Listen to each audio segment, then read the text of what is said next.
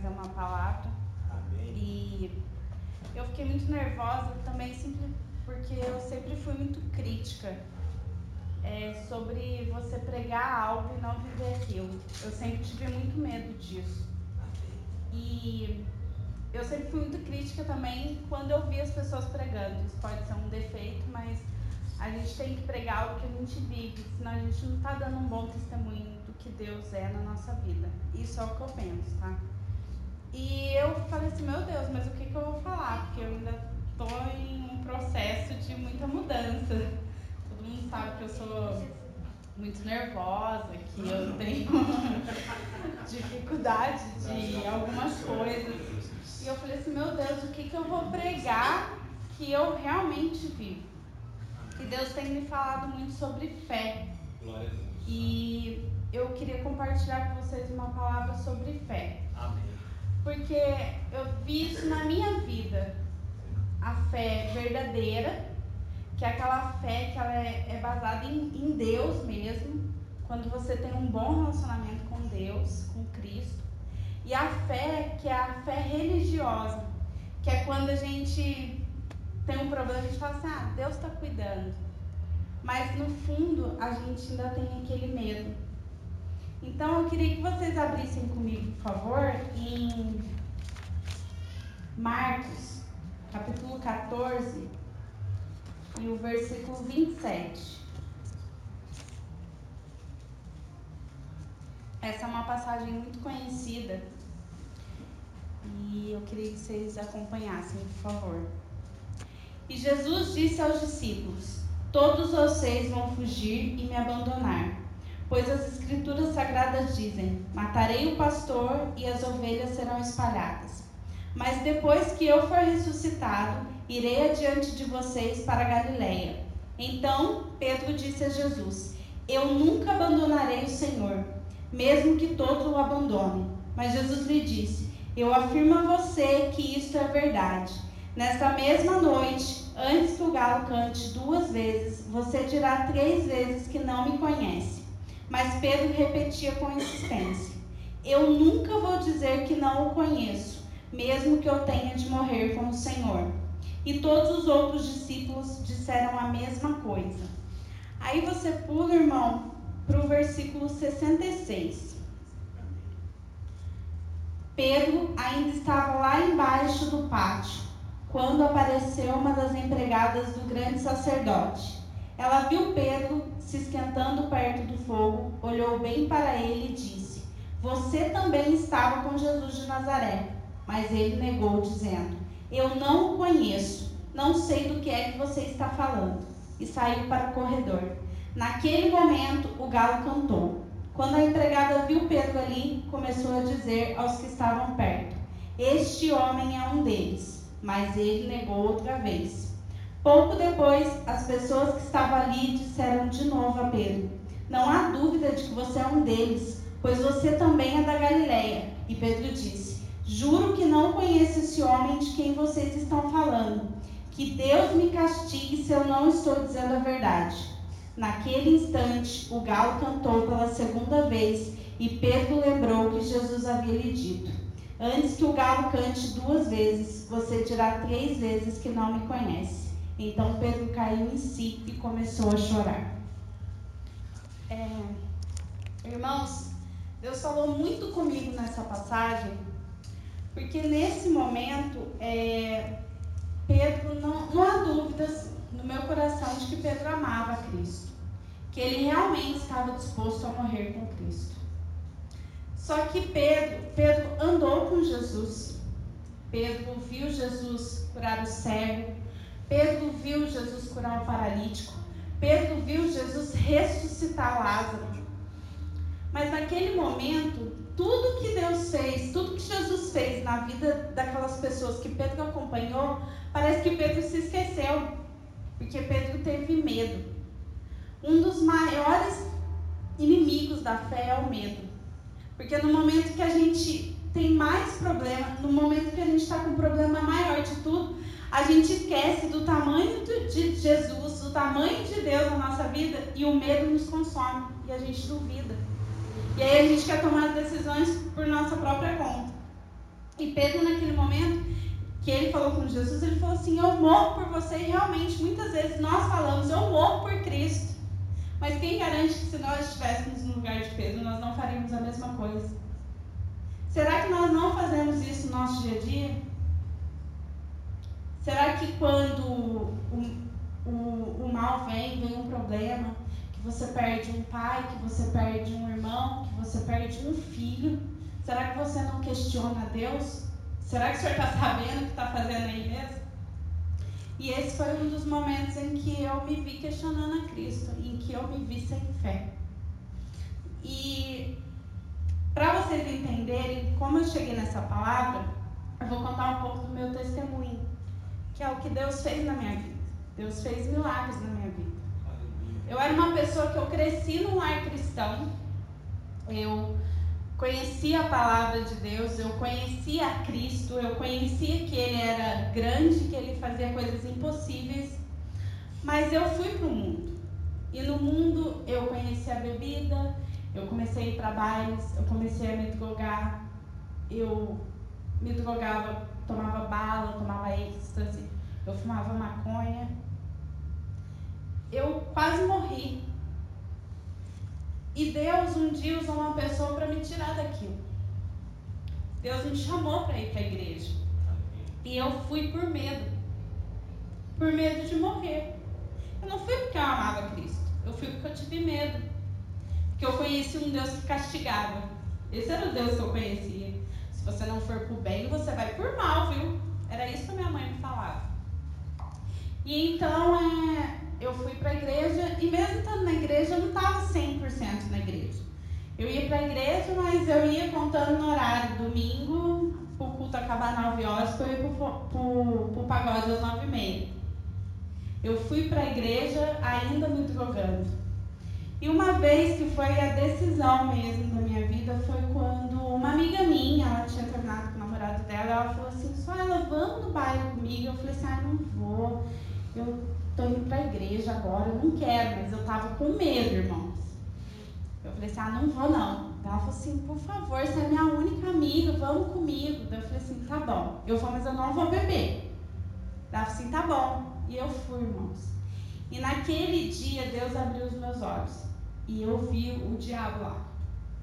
Eu vi tudo o que rodeia as nossas vidas, porque quando a gente está no mundo, o pecado tapa os nossos olhos, você não vê o mal. Você não vê de tudo que Deus te livrou. E aquele dia foi a decisão para mim, não por medo, mas porque eu conheci o amor de Deus. Amém. Porque eu vi o diabo, o que ele faz com aquelas pessoas, e eu vi da onde Deus estava me tirando. Aleluia. Porque ele me amava. Glória a Deus. E Deus me mostrou todas as vezes que ele me livrou de ser presa, porque eu andava com muita droga dentro da minha bolsa. Deus me mostrou às vezes que Ele me livrou de ser estuprada, de ser morta. Porque todo mundo pensa, não vai acontecer comigo. Mas quando você está lá no mundo, você está sujeito a isso. E nesse dia eu decidi ir para a igreja. E eu fui para a igreja e Deus trabalhou na minha vida e eu comecei a, a buscar Deus, eu comecei a conhecer a Deus, eu comecei a conhecer o que era ter fé. Só que daí tem, tem coisas que acontecem na nossa vida que eu acredito que é para testar a nossa fé, como aconteceu com Jó. E eu já estava na igreja, e eu já estava conhecendo um pouco, eu já estava casada com o Renan, e não casada, a gente estava morando junto. E na verdade eu perdi o meu pai, que foi a maior tristeza da minha vida. tristeza da minha vida foi perder o meu pai.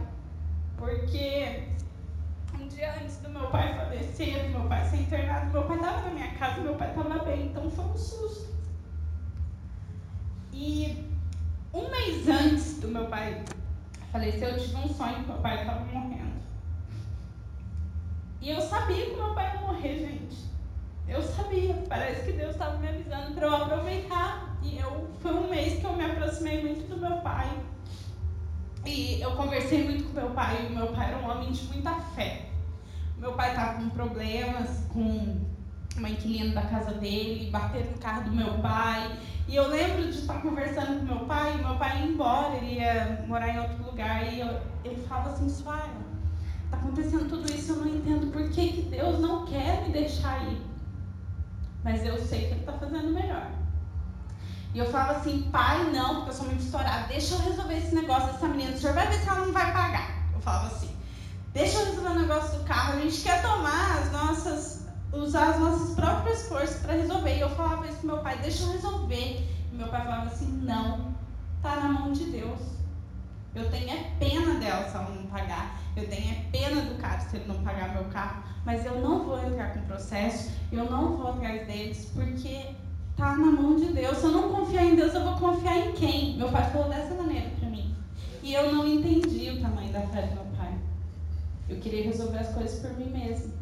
E quando meu pai apareceu, eu duvidei. Foi o primeiro momento em que eu vi que a minha fé não era uma fé verdadeira. Porque mesmo eu tendo tido um tempo que na minha consciência foi o que eu aproveitei com meu pai, mesmo eu tendo tido a oportunidade de dizer para meu pai que eu amava ele, de abraçar ele, de ouvir ele falando de Deus, quando Deus levou meu pai, eu duvidei do que Deus estava fazendo. E eu creio que isso já é uma, uma falta de fé. Porque se a gente crê que a gente serve um Deus, que é um Deus justo, que é Pai, como eu posso duvidar do que ele estava fazendo? E meu pai sabia que, ele tá, que se um dia ele morresse, ele sempre falou, para mim morrer é lucro. Mas eu duvidei. Eu fiquei muito tempo triste. Eu fiquei quase depressiva. Se não fosse o Renan na minha vida, eu acho que eu teria caído doente. E esse foi o primeiro momento. Passado esse tempo, Deus me mostrou o amor dele, me fez entender o porquê que ele tinha levado meu pai e foi um momento em que eu me consolei nos colos de Deus. E eu comecei a buscar muito mais a Cristo. E foi onde eu recebi uma notícia que eu não podia ter filho. Daí eu comecei a tentar engravidar e eu, o médico falou assim: não, você não pode ter. Você só vai ter filho se você fizer um tratamento. Se você fizer um tratamento com endometriose, daí você vai engravidar. E eu não tinha dinheiro. E eu orava. E aí a minha fé estava tão forte que eu falava assim, não, eu vou engravidar. Eu vou orar. E foram uns oito, nove meses orando para me engravidar. E aí eu engravidei. E aí minha gravidez começou de risco, mas graças a Deus está o meu milagre. Aqui, fazendo bagunça. Graças a Deus. E aí Deus fez tudo isso. E eu falei assim, não, Deus, agora o Senhor me deu o que eu mais queria, agora eu vou fazer sua obra. Agora eu vou viver para a igreja. E foi um período em que eu achei que eu ia fazer a obra de Deus, só que eu não estava preparada, não era o momento. E aí eu fui deixando as coisas, fui parando de ler a Bíblia, fui parando de orar, só vendo aos cultos e empurrando com a barriga.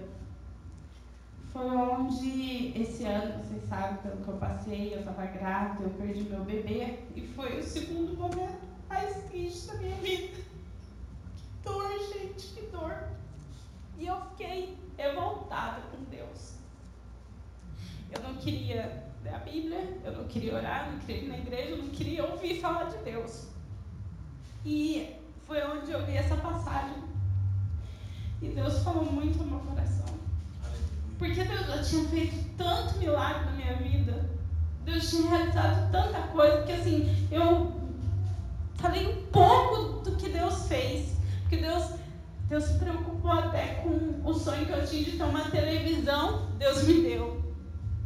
Um videogame, Deus me deu. Então eu era uma criança mimada para Deus, sabe? Porque tudo que eu queria, Deus me deu. E no momento em que ele me falou não, eu duvidei, eu questionei, eu não quis mais saber de Deus. E aí eu comecei a ler a Bíblia um dia e Deus me falou isso eu estava negando a Cristo como Pedro. No momento em que eu duvidei que Ele fez o melhor na minha vida. E aí Deus começou a me mostrar no meu relacionamento com a minha filha. Que daí minha filha virou, nossa, ela está na adolescência da criança. que ela não para, que ela faz berro por tudo, que ela pega uma faca e quer brincar e acha que aquilo é brinquedo e quer se machucar. E um dia eu nervosa com ela, quase tacando ela na parede. E Deus sempre falou no meu coração, você faz a mesma coisa comigo. Quando você chora, quando você vira a cara, quando você não quer conversar comigo, você faz a mesma coisa. Então, irmãos, eu comecei a orar. Que eu comecei a ler um pouco da Bíblia. E aí surgiu a oportunidade de pregar. E aí Deus falou mais comigo sobre isso. Então, eu queria compartilhar com os irmãos, que agora eu perdi. Desculpa, eu vou ler só aqui para não. É... Aleluia, Senhor. Ah. Então, irmãos, eu queria que vocês entendessem que Deus, Ele é um Pai. Ele é um Pai amoroso. Aleluia. E Ele, Ele se preocupa com você, até com os mínimos detalhes. E a sua demonstração de fé é quando você confia que o que Deus está fazendo, mesmo não sendo o que você quer, é o melhor para sua vida. Porque Deus, irmãos, Ele amou tanto, tanto, tanto você, que Ele deu o único filho dele para morrer por você, como a gente viu hoje. E assim, ah, mas Jesus ressuscitou no terceiro dia. Sim, Jesus ressuscitou. Mas antes disso, Jesus foi humilhado, foi cuspido, foi maltratado, bateram nele. Irmãos, eu fico imaginando se alguém dá um beliscão na minha filha, eu acho que eu mato a pessoa. Imagina Deus lá em cima, vendo tudo que foi feito com o filho dele, vendo tudo que estava sendo feito por nós, porque Jesus não tinha pecado. E hoje, nós ainda duvidamos do que Deus faz na nossa vida. Nós duvidamos quando nós, quando nós queremos algo, um emprego, quando nós queremos um carro, quando nós queremos um filho, quando nós, nós não queremos perder alguém, de que o que Deus está fazendo é o melhor. Só que Deus está fazendo o melhor, irmãos, desde o momento em que você conheceu a Ele. Se hoje não tem o seu esposo aqui, se o seu filho não está aqui, se a sua mãe, se o seu irmão não conhece Cristo ainda, é porque ainda não é o momento. Você pode esperar que no dia que você vê que Deus já estava fazendo a obra lá. E no momento certo, Deus vai trazer essa pessoa também. Eu fiquei muito tempo. Eu chegava em casa, irmãos, bêbada, drogada. A minha mãe, nossa, quase me matava. Sabe o que meu pai fazia? Meu pai orava a oração e a fé são as armas mais poderosas que nós temos para conseguir o que a gente deseja. E é fé de confiar que Deus ele está no controle e Ele está fazendo melhor. Então, eu queria que vocês refletissem nessa palavra sobre o que nós fazemos hoje, que, que nós não estamos, nós de alguma maneira estamos negando a Cristo, como Pedro fez, e o que Pedro fez sem, sem julgar, porque muita gente fala, mas Pedro negou Jesus, mas nós poderíamos negar também, nós negamos com as nossas atitudes no nosso dia a dia. E assim, Deus, se você abrir também a palavra em João, capítulo 15,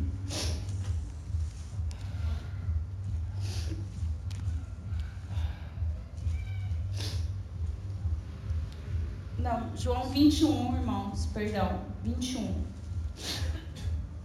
Eu vou ler para vocês a partir do versículo 15. Quando eles acabaram de comer, Jesus perguntou a Simão Pedro: Simão, filho de João, você me ama mais do que os outros me amam? Sim, Senhor, o Senhor sabe que eu amo, respondeu. Então Jesus lhe disse: Tome conta das minhas ovelhas. E perguntou pela segunda vez: Simão, filho de João, você me ama? E Pedro respondeu: Sim. O Senhor sabe que eu amo, Senhor. E Jesus lhe disse outra vez: Tome conta das minhas ovelhas. E perguntou pela terceira vez: Simão, filho de João, você me ama? Então Pedro ficou triste por Jesus ter perguntado três vezes se ele o amava. E ele respondeu: Senhor, sabe tudo e sabe que eu o amo.